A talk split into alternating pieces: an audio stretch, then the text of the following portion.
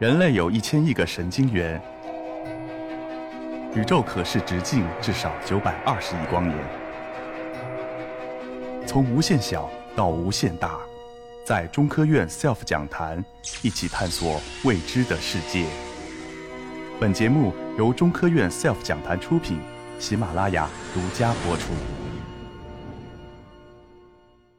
大家知道，我们刚过去的一年，刚才主持人讲到了，是非常让我们航天人振奋的一年。今年我们四月，我们发射发射了这个实践十号卫星，然后八月我们发射了量子卫星，然后十月我们又发射了天宫二号，然后十一月我们又将发射长征五号的火箭。这个起飞重量一千吨，大家可以想象，这是非常让我们激动人心的一刻。然后，但是当时有一个记者就问我，我们的。航天技术水平是不是已经到了国际领先水平？我们是不是能够引领未来国际的航天事业的发展？我的回答是我这个还不敢说。我们可以回顾一下国际载人航天的发展历史，来可以审视一下我们自己的差距。比如说，从二十世纪五十年代开始，美苏就基于冷战的思维，就开始了他们的一个一个太空竞赛，就是你追我赶的一种状态。然后，一九六一年。苏联的航天员加加林第一个大踏入了太空，所以这个对美国就震动非常大，美国就开始它的载人登月计划。所以在六九年，美国这个阿波罗顺利的登上了月球。当时阿姆斯特朗登上月球以后，说了第一句话是：“这是我个人的一小步，但是我们人类的一大步。”所以当时美国这个事情非常这个鼓舞人心。然后他们当时做的很多技术。都衍生到了我们后续的应用当中。当时有三千多种技术就获得了应用，投入产出比就是近期他们估算是一比十四，也就是我们投入一块钱，将有产出十四块钱的这这个这个效益。比如说我们最常见的例子，我们婴儿经常用的那个尿不湿，这个是不是说我们单纯想到了来开发的？当时为了解决航天员要发射，他待在那儿等的时间长，他会尿急。所以，为了他解决他尿急问题，开发出了我们这个尿不湿。另外，还有我们的那个 CT，包括我们的这个后面这个好多医学设备，也是为了航天员的生命保障来这个开发出来的技术。甚至我们的这个方便面，我们每天小朋友特喜欢吃方便面，方便面当中的脱水蔬菜，那个也是为了航天员补充维生素开发出来的一种食品。所以现在都大量的应用了，应用在我们的生活当中。苏联当时也开始搞载人登月计划，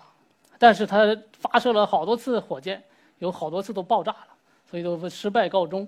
这样呢，前苏联就开始走另外一条路子。他说我们要占领近近地空间，就看看在地球周围要建立一个长期的空间站。所以到七一年到八二年，前苏联在我们的这个近地空间就发射了七个礼炮号空间站。然后这个空间站从比如从一号开始就已经实现了这种交会对接。就是我们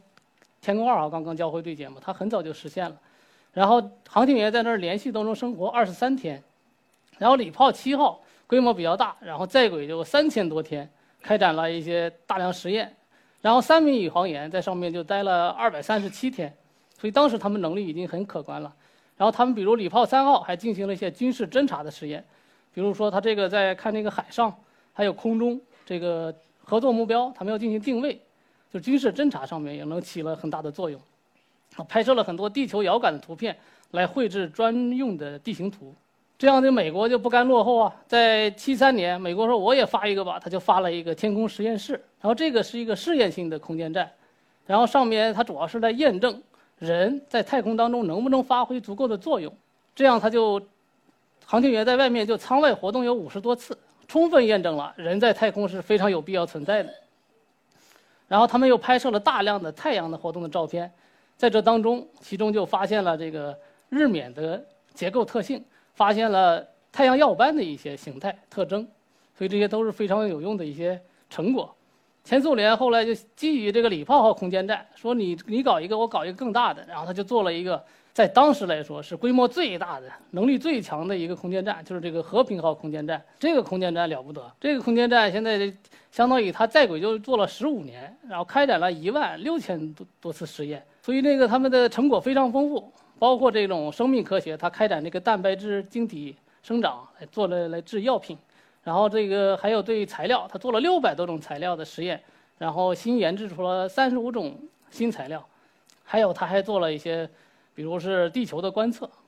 非常这个震撼的一些成果。然后和平号空间站当中，因为当时冷战基本上已经差不多结束了，所以航天飞机，美国的航天飞机和和平号也进行了对接，所以咱们相互还串门啊，相互一块儿在那个里面工作了 很多年，所以和平号空间站也是一个。国际合作的一个空间站，因为它总共有十二个国家的一百三十五位航天员都进到这个和平号空间站工作了很长时间，然后他创造了一个记录，也就是航天员三名有有一个航天员在太空当中连续生活了四百三十八天，就是这个时间非常长，因为我们知道航天员在太空当中要忍受各种的这个微重力的影响，包括他的骨丢失，还有经常的他的骨头每个月要损失百分之一点五。所以他待了一年多，所以对他来说可能是还是很大的一个考验。然后美国为了降低这个航天的成本，开始开发了航天飞机。从八一年到一一年，实际上他开发了五架航天飞机，总共飞了一百多次，就是往返飞行，相当于运送了很多东西。他每次运都可以运三十多吨东西上去，其中他就运了五十多颗卫星，就是他把它运上去，然后再发射出去，甚至。发射了很多这个深空的探测器，包括金星的探测器，包括火木星，还有这个非常有名的哈勃望远镜。当时他这个发射了望远镜以后，望远镜经常坏呀，隔一段时间坏了，他还航天飞机又上去五次，专门对它进行维修。所以这航天飞机的作用非常大，但是它又非常这个风险太高。当时挑战者号和哥伦比亚号航天飞机都发生了爆炸。然后每个航天飞机上都有七名航天员，就相当于十四名航天员就为此都献出了生命。另外一个，它太费钱了。它本来是为了降低成本，想着是五千五千万美元就发一次，结果每发一次都得四亿五千万美元，然后这个就太贵了。另外，它还维护费更贵，它每年就是发射带维护就需要四五十亿美元，这这基本上难以承受。所以后面在零一一年，它慢慢就退役了。实际上，前苏联也开始也开始想搞这个航天飞机，但是它资金就没那么多，就没那么多钱来搞这个航天飞机，所以就没有搞成。然后后来美苏不是都关系很好了，苏联也解体了，大家都是好哥们儿了，然后他们就开始做国际空间站，联合起来了，就是美国联合欧空局，就是欧洲，然后俄罗斯、日本、加拿大十六个国家一块儿来建造这个国际空间站。这个空空间站非常大，现体量非常大。现在是它展开以后，基本上是两个足球场那么大。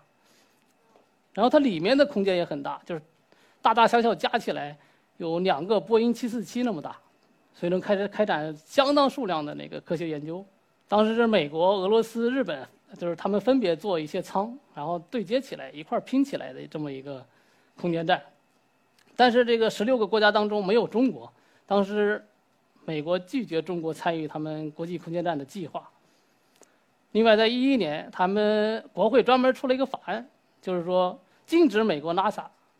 和我们这个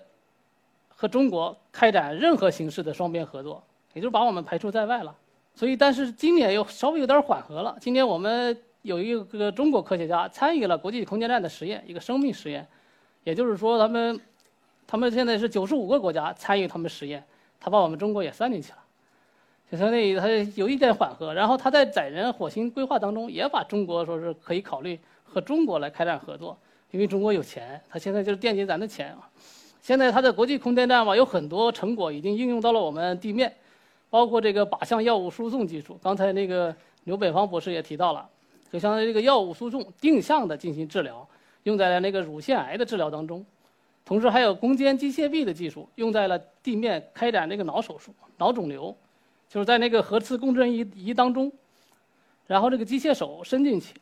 对这个脑肿瘤进行切除。这个医生是不可能把手伸到这个核磁共振仪的仪当中的，所以这个成果已经给地球上人类有很大的造福作用了，有非常。SELF 讲坛自然专场，四月二十八日晚六点半，从微观生命到天文摄影。从世界上第一枚恐龙琥珀到卧底象牙走私，现场两百观众席，喜马拉雅同步直播，可关注 SELF 讲坛官方微信公众号报名和获取直播信息。